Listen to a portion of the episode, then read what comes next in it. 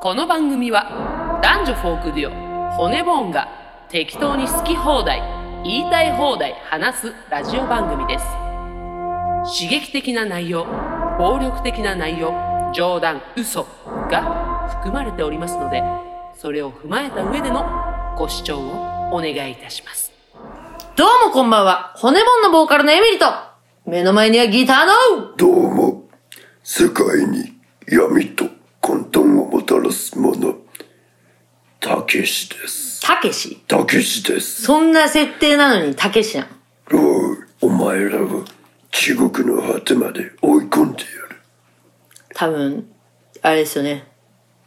デスメタルかブラックメタルかヘビメタル、どれかやってらっしゃいますよね。やってます、たけしです。で、多分、闇とか言ってたんで、はい、ブラックメタルの方ですよね。正解ピンポンプレゼントにネズミの死体を。いらない、いらない、いらない、いいです、、はいいいです。ということでね、今週もやってまいりました。はいラジオ骨盆ということで、はいよえー、来ましたね。来ました何が辛辣なコメントが。そこ かい。そこかい。いや、見ちゃったんだよね。なんか、まあほんとたまたま、あの、ラジオ宛てにね。なこんかのラジオ宛てに来ましたかそう、ら。私、普段さ、あの、はいメッセージとか、えあの、全部川口くんが管理してるのに、はいはいだからたまたま見ちゃって、あの、あなた通知しない、させない方がいいな、あれな。いや、そうそうそう。いつの間にかするようになそうったそうそうそう、なんか、だから、たまたま見ちゃって、で、なんか、はいはい。あの、中村恵美さんとのね、ええツーマンライブの、はあの、感想が来い。て、この、ラジオ骨本宛てにね。そうそうそう。でなんか、感想ですって書いてあって。はいはいで、今回辛辣ですって、その方もわざわざ、丁寧に書いて、すごい丁寧なコメントだよ。別あにの。ね、いや、いつも感想送ってくれてて、実そうは。そうそうあまあ、らこのらラしいジオではらしの、いまあ、ラジオでね、別に、その、ライブの話をいっぱいしたところで、このラジオ聞いてるやつは興味ないと思うから、そうそうそうそうあんましてないんだけど、えっ、と、いつもこう送ってくれてる。で、まあ、ありがたく読ませていただいてるっていう感じの方なんですけども、うんうんうん。だから、すごい丁寧な文章で、うんまあ、思ったことをはい書いてらっしゃって。はい。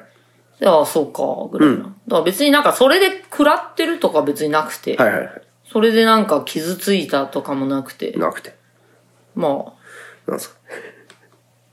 なじゃあいいじゃないですか、別に。あえて、何も言わなくても。まあ、一個だけちょっとなん、です一個だけこれは言いたい。何骨もんのことなん何言ってもいいんだけど、はい。あの、お相手のことはい。言うのはちょっと違うんじゃないって思って。まあ、それはちょっといい気しないですね。正直ね。あのそれはのーちょっとまあ、ここでは言わないよ。言わないけど、まあ、か、軽くちょっとこう、チクみたいなことを書いてたんですよ。まあ、それもだから別にわかる。わかる話なんだけど、それを言うのは、ちょっとやっぱマナー違反じゃないのっていうのはちょっと思いました。それちょっといい気しないな。うん。なんかいや、うちらが好きで、尊敬してて、この人とやりたいんです、つって、皆さんにこう、紹介してるのを、チクッと言われても、それはちょっとね、なんか、まあわかる。骨もんのお客さん、ワンマンライブが好きでいてくれてるのわかるんだけど、はいはうちらもじゃあずっとワンマンライブやって、お客さんが増えるかっつったら増えないじゃん。だからツーマンライブとか、企画をやってるっていうのは分かって、別に分かってもらわなくていいけど、そそれはもう好きにしてほしい。うん。でもちょっとね、うお相手のことをなんか言ったりすんのはちょっと違うなって思って。そう。お相手はもう、うちらも最高の人を選んでるんで、そこはもう完全に自信ありますので、そうな。はいちょっとそこだけ。ごめんなさいね。ちょっそう。とそれはもう、だから心の内に秘めといてください。うん。うん。うちらに言わない方が多分いいと思う。それは。いうちらにっていうか、誰にも言わない方がいいんじゃないですかなんね。か、そこは嫌な気持ちになったな。はい。うんはい。そこ以外はね、別にね。はいはい。 貴重な意見、ありがとうございますおと大人になりましたね。大人になったぞ大人顔がになった顔がもう、眉間が完全に、もう、ピクピクピク。いやいやいや。ほんと、お金払った人だからね。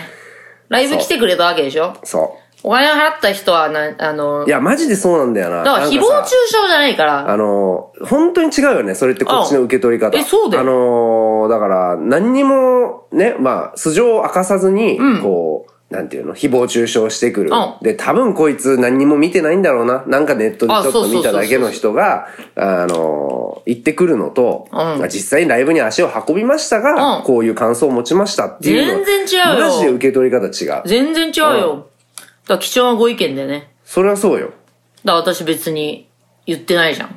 てめえこの野郎とか言ってないじゃん。言ってるのいに。つもだったらさ、はいクソリプを食ってくんじゃねえとか言ってんのクに。ソリップではないですから、ね。全然違うご意見でしょご意見。だから、そこは、真摯に受けちゃ止んめて。と。あだから昔、あの、今でも忘れないんだけど、なんだいまあ、とあるライブ、本当何年も前にやったライブで、うんあの、自分がしくったなーって思って、出来が、なんか良くなかったなって分かってて、はいはいで、ライブ終わってすぐ楽屋に戻った時に、はい川口に、ああ、今日のライブ全然良くなかったよ、つって、これだったらお客さん多分離れちゃうよって言ったんだよね。はいええそしたら、まあ、川口は慰めてくれて、はいはあーまあそんな日もあるよ、みたいな。うんで、自分でそうやって反省してるぐらいだったら、次行かせるからってはい慰めてもらったんだけど、その日家帰ったら、うんやっぱコメントっていうか、メメールがねメールが来てて、うんお客さんから、い。はい。今日行ったものですと。ん楽しみにしてたのに、エミリーさん今日やる気ありましたかと。うん。魂っていうか、心ここにあらずって感じでした。はいがっかりでした。うん。次楽しみにしてます。はいはってい。いうね、コメントがあって、もう未だに忘れんもんね。なるほど。で、その方ね、多分未だに来てるんだよね。で、その方の顔見ると私多分未だに震えるんだけど、 なるほどな。震えるけど、楽でしんもでくれ未てるかなとだに来てくれてるし、んでも私はやっぱ言われたこと忘れないから、いはいはい未だに思い出しちゃうけど、えうん、だから、だからなんつうの、ライブ一本一本、ビシッとやんなきゃいけないっていうのは、それはもう誰よりも思ってるよ。ーはい。思ってるし、しくったっていうかなんかうまくいかなかったなって思ったら、誰よりも多分落ち込んでるっす、それは。そうですね。はい。だからそれは分かってもこらえのる。間どうでした中村恵美さんの。ああ、いや、いろいろ思うことあったよ、はい自分で。なんか、エミさんがもうかっこよすぎて、えで、エミさんがもうとてもね、ナチュラルな感じで歌ってらっしゃって、ん衣装もね、なんか、すごいラフな格好で出てこられて、はいはいはい、で自分はそれと対照的にね マリリンマンソンマリリンマンソンみたいな格好で出えてきて。悪魔崇拝みたいな格好でしたね。もうんう、トミーノーシスかっていう感じはいで。はいはいで、なんか気合の入れた、1ヶ月以上前から、いあの、珍しく衣装用意して、うん。気合入れて出てったらさ、はいはいなんか自分が滑稽に思えちゃったんだよね。うん。で、靴もさ、履き慣れた靴じゃないから、歩きづらかったんだよね。なるほど。そしたらなんかどんどんさ、自分が惨めに感じてきちゃってさ、でも歌はさ、歌は歌えんのよ。そうだなでもなんか自分が、乗り切れないみたいな。乗り切れないところが多分あったんだよな。多分そのお客さんはそういうところを感じたんだろうね。なるほどなんかいつもの骨ボンじゃないじゃんみたいな。はいはいはい多分そういうところとか、感じてくれてたんだと思うんだけど、ツーマンってそういうことだから。はいはいはい。あ相手さんがいらっしゃって、骨ボンがどう感じるかっていうのがツーマンで、うん。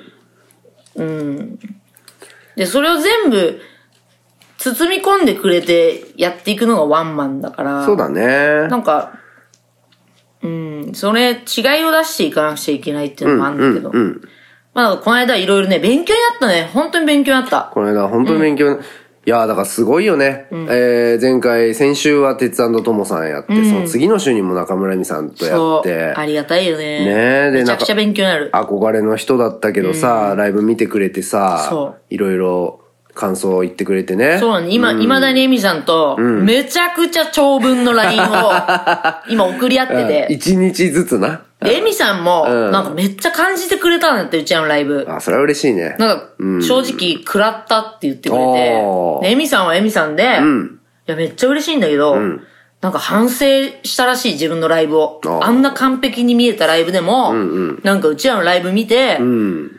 いやー、食らったと。へえ。だからもうわかんないよね。まあでもミュージシャンっていうのはそういうもんですね。そうそうそうそうやっぱステージ上でどんだけこうや、ね、楽しく完璧にやってるって見せてても、やっぱ裏では相当、そうそう、何感じてるかわかんないよ、それあは。ーある領域行くと。いうことですね。だからすごい、私にとっては貴重な日でしたね。なるほど。まあそれをもってまたツアーに回っていくと。そうっす。は。はいい、また修行に行きまはいよーす。ということで、今週もやっていきましょう。真面目。せーの。レディオ骨盤みんなこっちに来なや。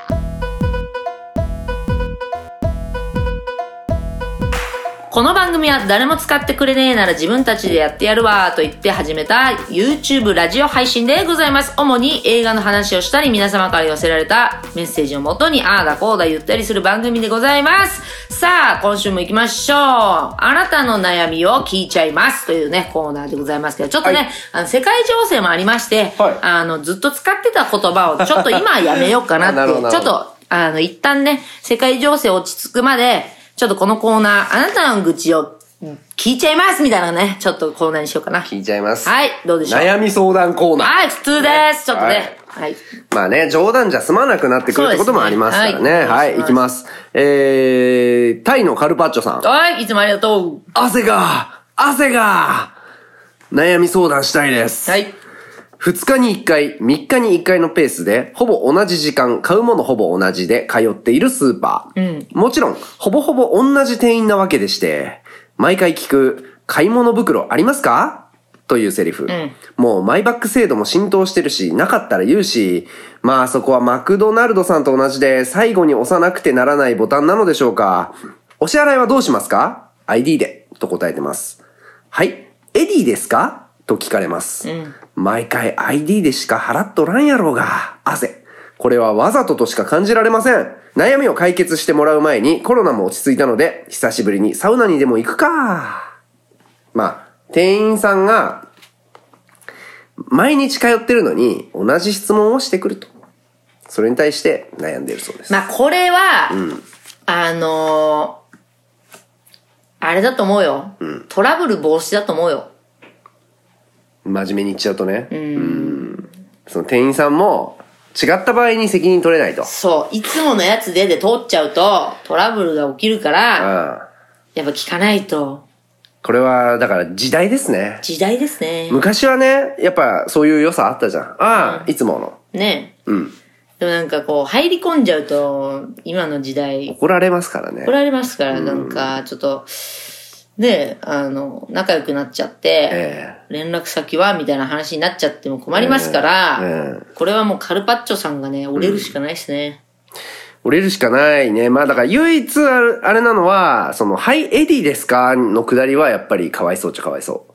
ID で、って言ってるんでしょ、?ID で、まあだから ID で、ID でって言ってるんでしょそうだねそれを、まあわかる。じゃあそこは別れよって話じゃん。そうだね。うん。けど、エディですかって聞かれるのはまあちょっとね。もう、ID で、ID で、あ、話せと。うん。 ID で。で、変な客だと思わせるしかないんじゃん。ID で。でももう変な客だと思われてるけどね。汗ダクダクで言ってるわけ汗だたかく。だからさ、カルパッチョさんさ、ら。うん。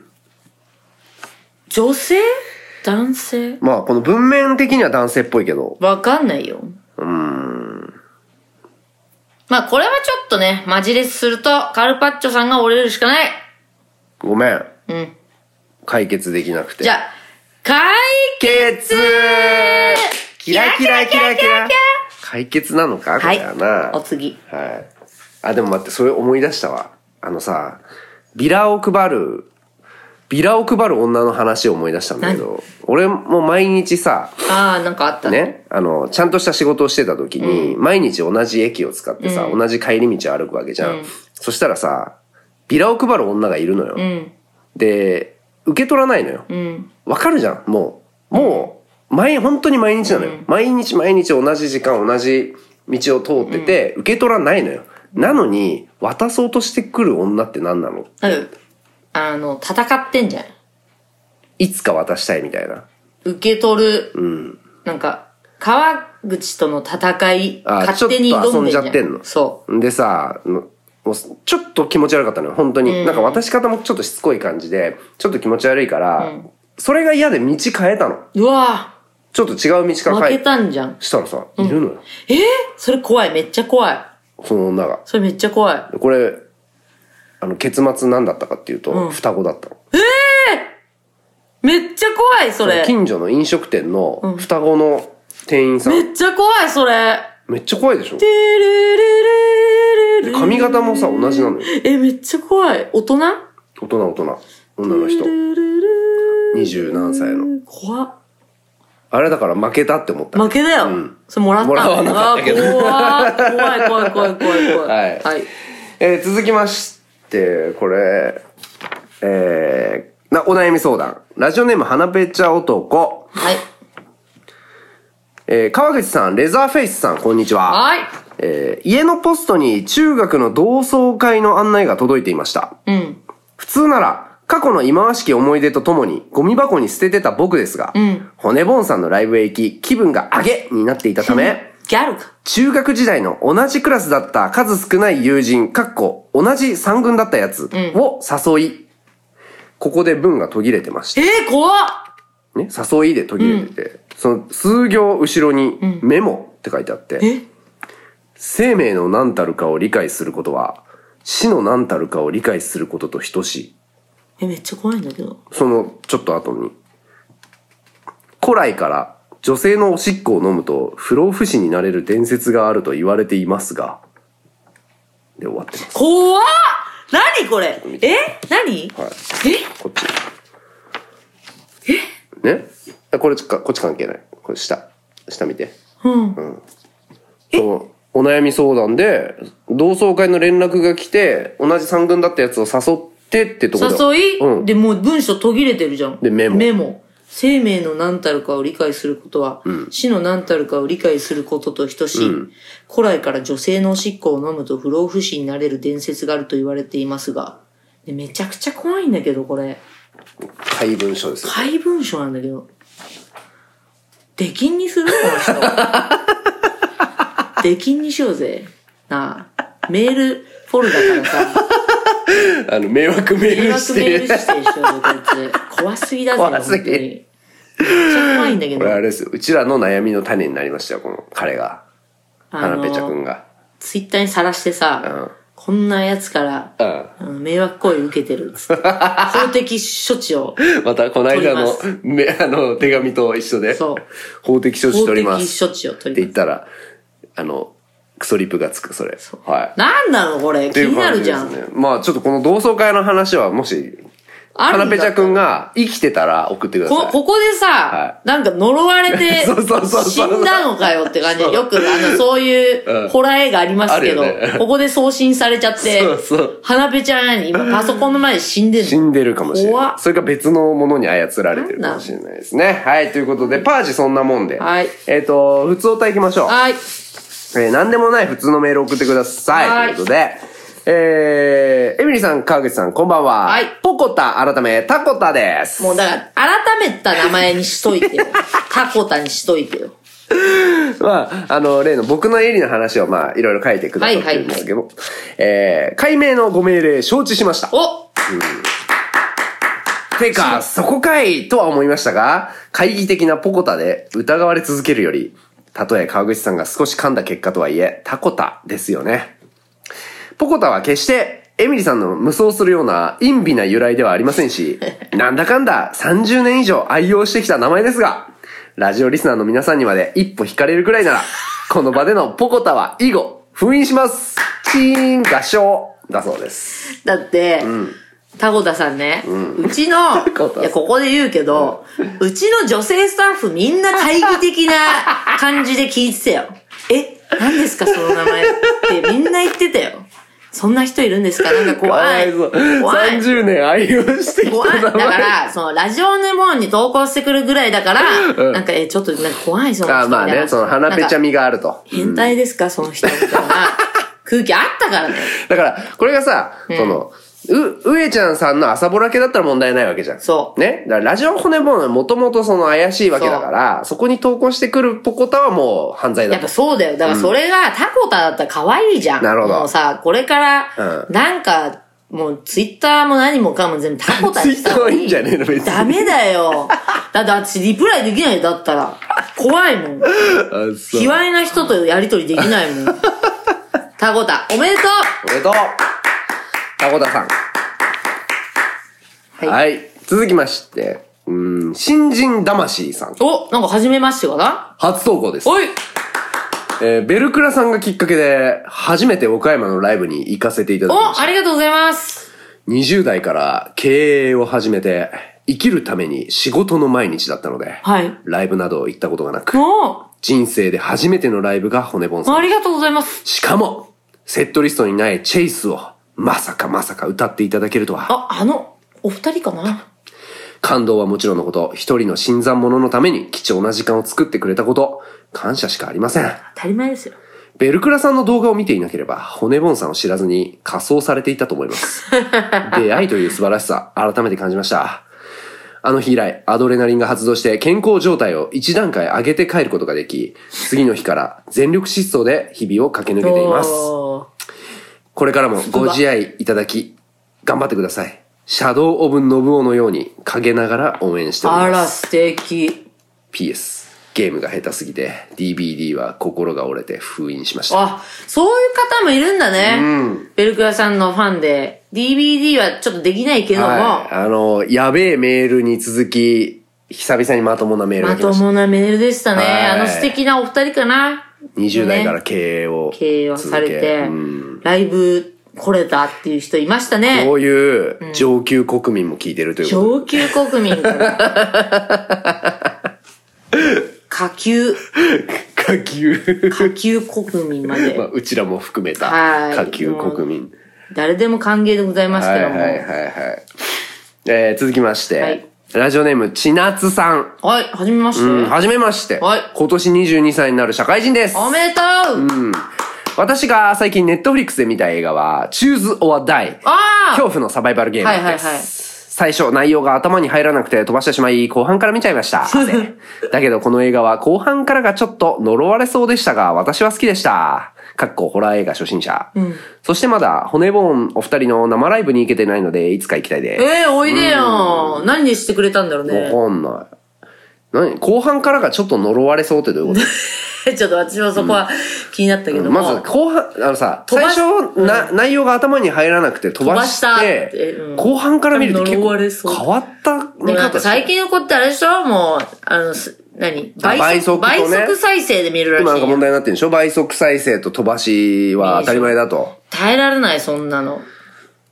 いや、大変だよ。なんかさ、倍速の方が頭使う気しない。なんか、 みたいな感じでしょ後半から、だからさ、前半頭入らなかったらもうやめるよね。うん。後半からしかも感想が呪われそうでしたっていうのが面白いね。でも、ちなっちゃんは、はいあの、初めて投稿してくれて、しかもまだライブがみ、ライブを見たことがないということで、ぜひ骨ボンのライブに来てもらって、そうですね。ボーンズに入ってもらいたいね。ちなちゃんもなんか悩みがあったらうちらに。そうだよ。ね何でもいいか新社ら。会人だったらあるかもしれない。悩みがね。何でも投稿してきなさい。はいありがとうございます。です。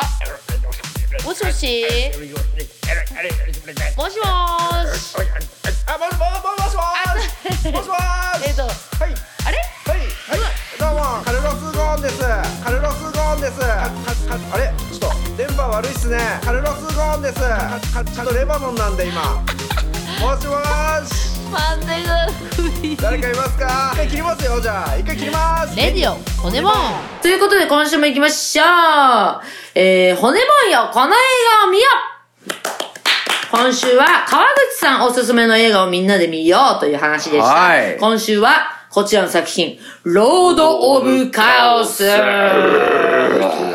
ですはい。ということで。はい。まあ、ノルウェーのね、えーブラックメタルと呼ばれる音楽のジャンルがありまして、はいまあ、これはもう、もともとはそのデスメタル的なね、えーあの、なんていうんですか、もう何言っているかわからない、えーデスボイス、そして低いギターのチューニングみたいな感じで、激しい音楽なんですけれども、これをこう発明した、創始者と呼ばれるメイヘムというバンドの、まあ、実話を元にした、えー映画でございます、はい。メイヘムがどういうバンドだったのか、どういうストーリーを辿ったのかということを描いた映画でございます。ということで、主演は、えーマコーレ・カルキンの弟、なん、なんとかカルキン。そっくりですね。そっくりです。びっくりするぐらい似てるねそう。似てる。いいですね、この人。いや、なんかこの人ね、俺これしか見たことないんだけど、なんか他の映画見たいね。この人存在感ありますねうん。ということで、えー、エミリーと皆さんに見ていただきました。はいまあ、先に川口の評価からいきますと、僕は星4。はい4です。あの、劇場で見まして、えー、これを、なんか予想していたね、音楽ドキュメンタリー映画かなと思ってたら、結構ホラーだった。そうっすね最高ホラーだったということで、驚きの4っていう感じの評価ですが、エミリー、どうでしょうかエミリーの評価。はい。星うん。 !4 つ丼やった確かに俺はなんか、エミは好きそうだなと思ってたし、見てる時ののめり込み方も、一回もトイレ行かなかったから、そうっすね。あ、やっぱハマったかなと思ってちょっと嬉しかったね。ちょっと、うん。どうでしたどう、どう言えばいいかな。これ、まあ、多分全然興味ない人からしたら、ちょっと辛いかもね。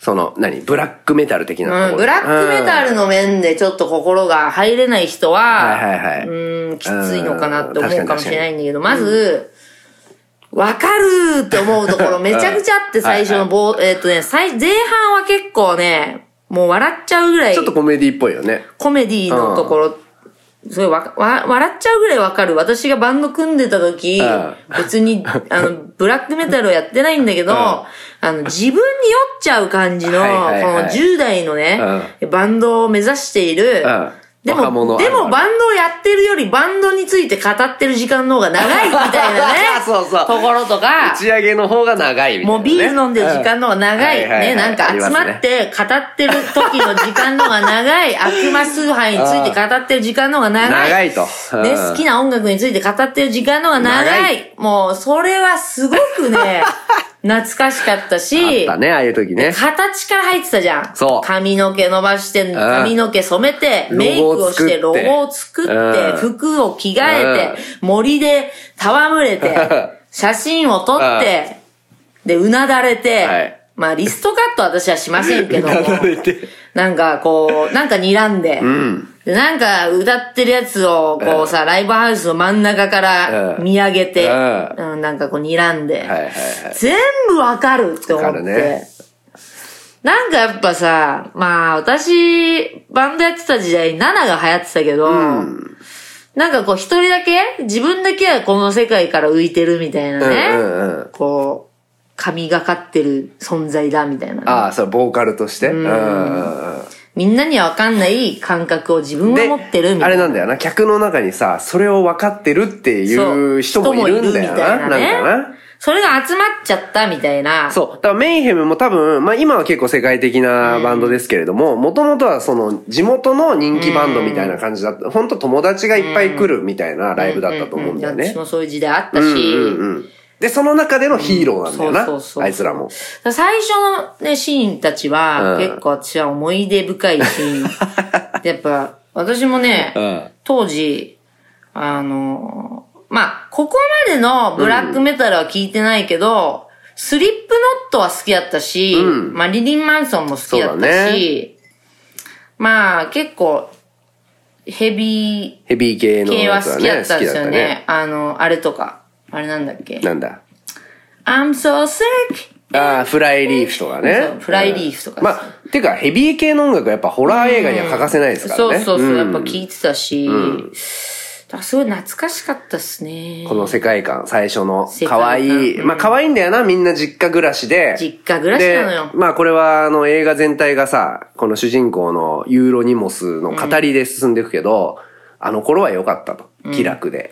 まあだから、悪魔崇拝ごっこって言ってたもんね。そういうことなんですよね。で、みんな親に金出してもらったりして、バンドをやってたりとかして、はいで、まあ、それがその、デッドっていう、マジのやつが来ちゃったと。そそこでもう歯車狂っちゃったんだよねう。。そう、そっからが、この映画また違って、はいはいはい私の管轄内に入ってきたんですよね。そうなんだよねえーサスペンスになってくるんですよね。はいはい悪魔崇拝をもとに、みんながちょっと集団、えー、なんで、ヒステリーといううんそうだねか、つ集団、なんて言うんだろうね、催眠じゃないけど。いいんじゃないけどね。まあでもみんなで、やっぱ暴走しちゃうんだよな。そう。うんまあ、誰がどこまで崇拝できんのって話になっちゃって、まあちょっと、あの、歯止めが効かなくなってくるんでね。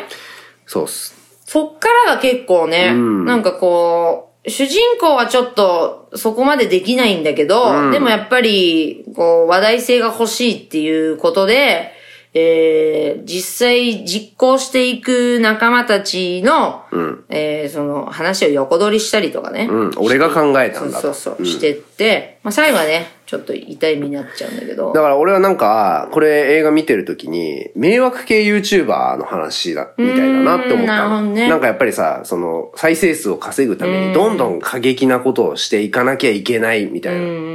で、本当はしたくないのに、しなきゃいけない状況になってって、まあ取り返しつかなくなっちゃうみたいな。なるほどねだから全然今、今の話だなって思ったけどね。確かに。だから私はなんか、これ、本当の話つって、何回も川口に聞いて、だからこれ、な、何年の話だっけ多分、 80 80年代から90年頭。だか、ら、どうやって、この人たちは、その、SNS もない時代にはいはいは、いそんなんで、あの、名を上げようとしたんだっていうか、どうやって、確かに。有名になったんだって思ったら、な出てきたけど、雑誌に取り上げられたり、新聞に取り上げられたり、テレビに取り上げられたりとかして、その、悪魔崇拝っていう、えー意識だとか、名前をちょろっと広めたりだとか、だから、なんだろう、本当今言われたら、やってること YouTuber と変わんないし、そうなんだよねまあその本当に、本当にやったって話で、そうボボーカルが自殺したその写真を撮って、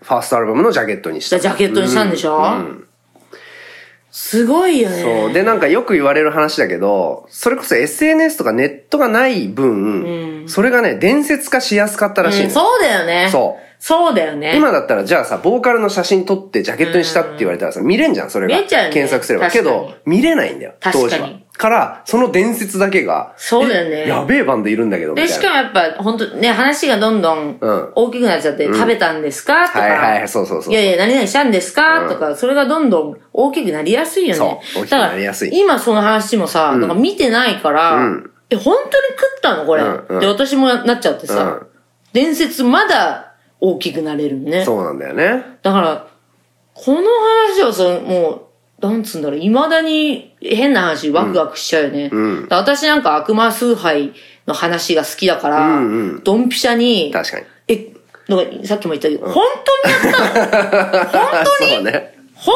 当本当つって。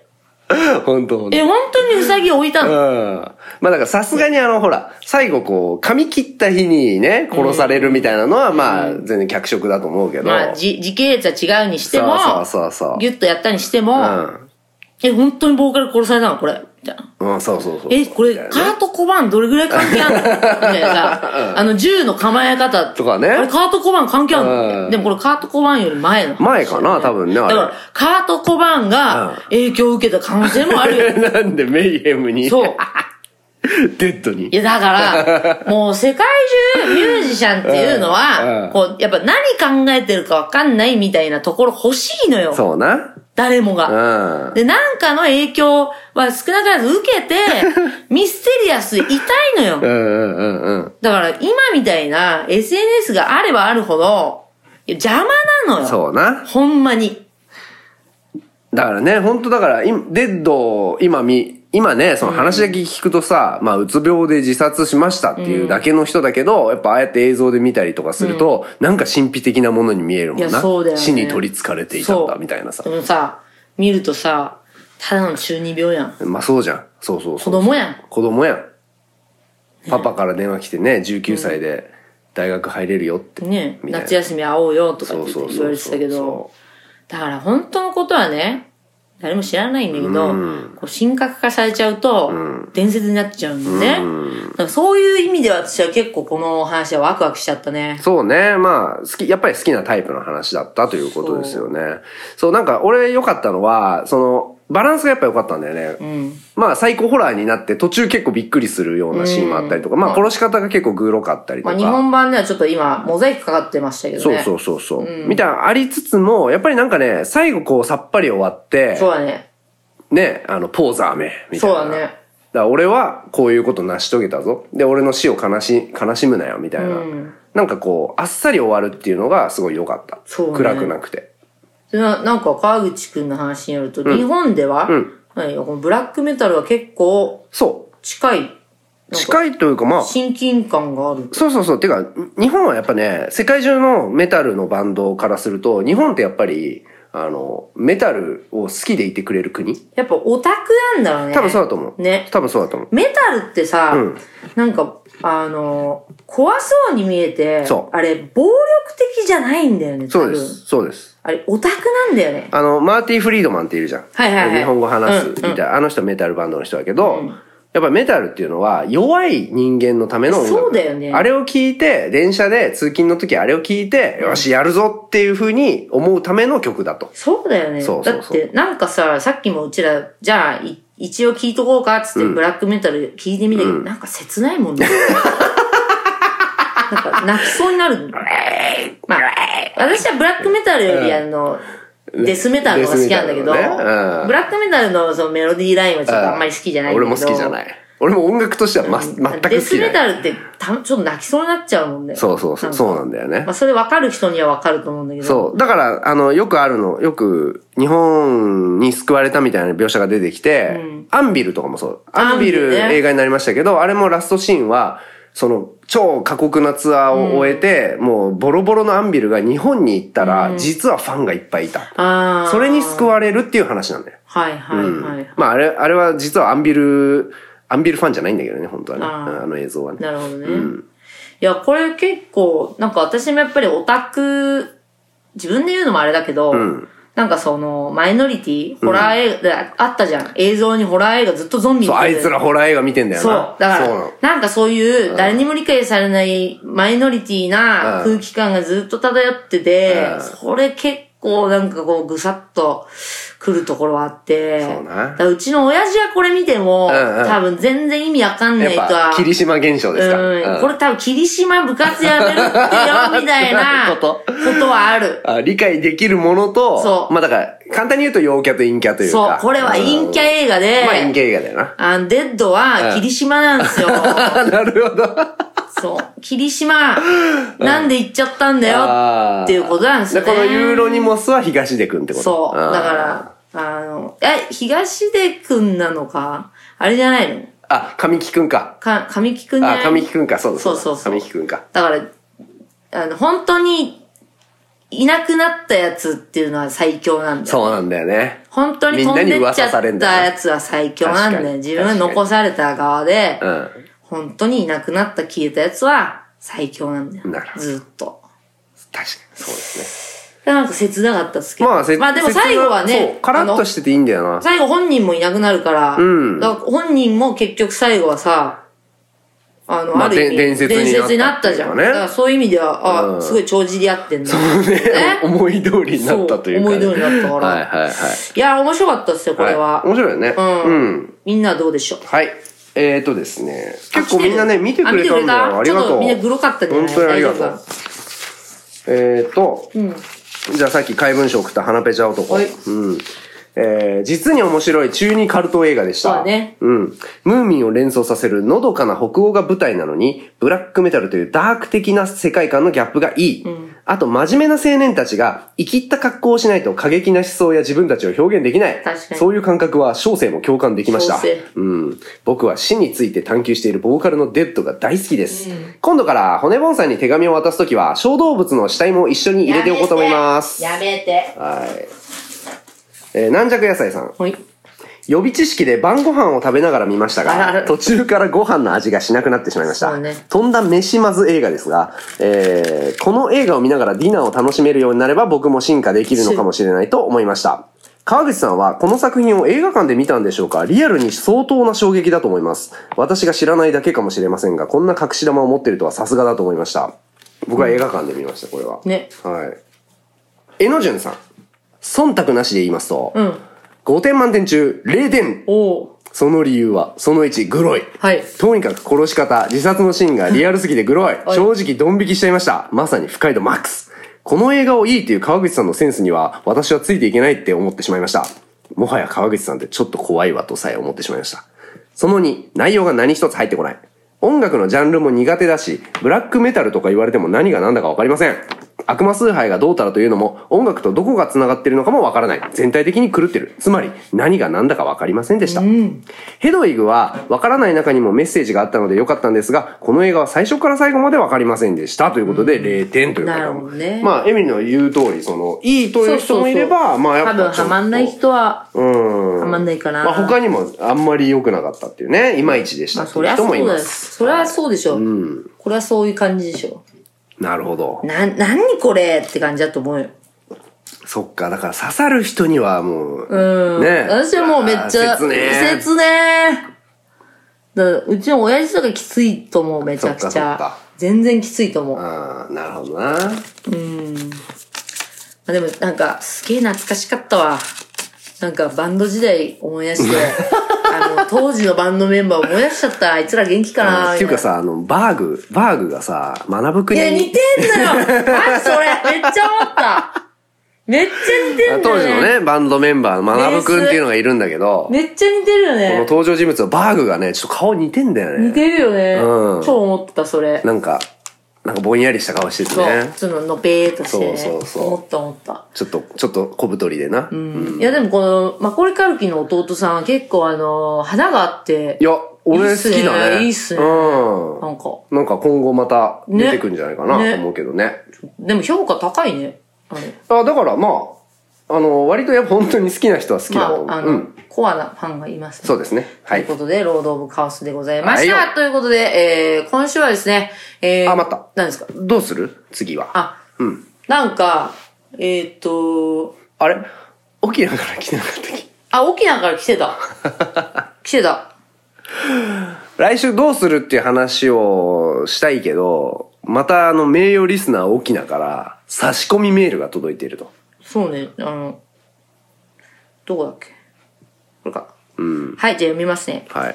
名誉リスナー、沖縄より投稿。川口さん、エミリーさん、巡礼、ご苦労様です。はいさて、映画評論のコーナーですが、前回の7人の侍はエミリーさんが寝落ちしてしまってスルーされるという予想外の結果で、リスナーの一人として、いろいろと勉強になりま した。えーもう一度投稿します。今回提案したいのは、骨ボーンの最新アルバム、アルバムにかけてサバイバル映画特集です。私としては、トム・ハンクス主演のキャストアウェイを見てもらいたいですほう。トム・ハンクスのサバイバル映画といえば、アポロ13、えーハドソン川の奇跡とか、エアポート。エアポートエアポート、あれねクあラれフじォゃなーいジエア。アポートじゃなくて。ターミナルターミナルですね。なんか勝手に作っちゃっ た。ターミナル、えーなどが有名ですが、キャストアウェイは控えめですが、秀逸だと思います。へい飛行機事故によって無人島で4年暮らす主人公の内面を見事に表現していますほう。何でも足りている現代社会で生きる我々に我々にとって人間が生きる、ということの意味を考えさせられる映画だと思います。はいはいネットフリックスにあります。おうありがとうございなまお、すこの文章は目立つように、今時の若者風に全てのパラグラフにびっくりマークをつけてみました。ぜひ、ぜひ、ご勘案いただきますよう、よろしくお願いいた言しいます。回しが古いですね、やっぱり。びっくりえー、追記。はいエミリーさん。はい提案が取り上げられた際には、絶対に寝ないで最後まで見てく ださい。びっくり。沖縄より。ご勘案くださいと。ご勘案だって。ああ。取り上げますか。キャストアウェイですかサバイバル映画。あの、まあ、ちっちゃい頃見たことある気がするんだけど、私はないわ。あの、トム・ハンクスのサバイバル映画といえば、アポロ13って言われた瞬間に、じゃあキャストアウェイ見たいって思ったね。あ、でも、あの、エアポートって言ったところちょっと出ま したよ。何ですかそのターミナルな。まあ、気ち持ちはわかるよね。エエアアポポーートトだもんね。だって。 じゃあ、これにしますか。じゃあキャストアウェイ行きますか、トキム・ャハンスクトスアの。ウェイ。うん。じゃあ、決定決定おーい。はーいじゃあ、みんなよろしくお願いします。よろしくお願いします。緑パンは緑パンは緑パンは俺だ緑パンは俺だレディオ骨ボーンそれでですね、次のライブのご案内でございます。はいえーゴールデンウィーク骨ボーン2個ライブがございまして、5月5日木曜日、こちらゴールゴールデンウィーク最中だと思うんですけどまあ、も、終わってんね。はあ、もう終わってんのか、終わりあまし全た。部やってる。5も6も終わってる。終わりました、はありがとうございました。はい。5月22日、その前にございます。5月、えー、14、15。い。はい。 14が、武蔵野音楽祭で、骨もマンダラで歌います。はいよ。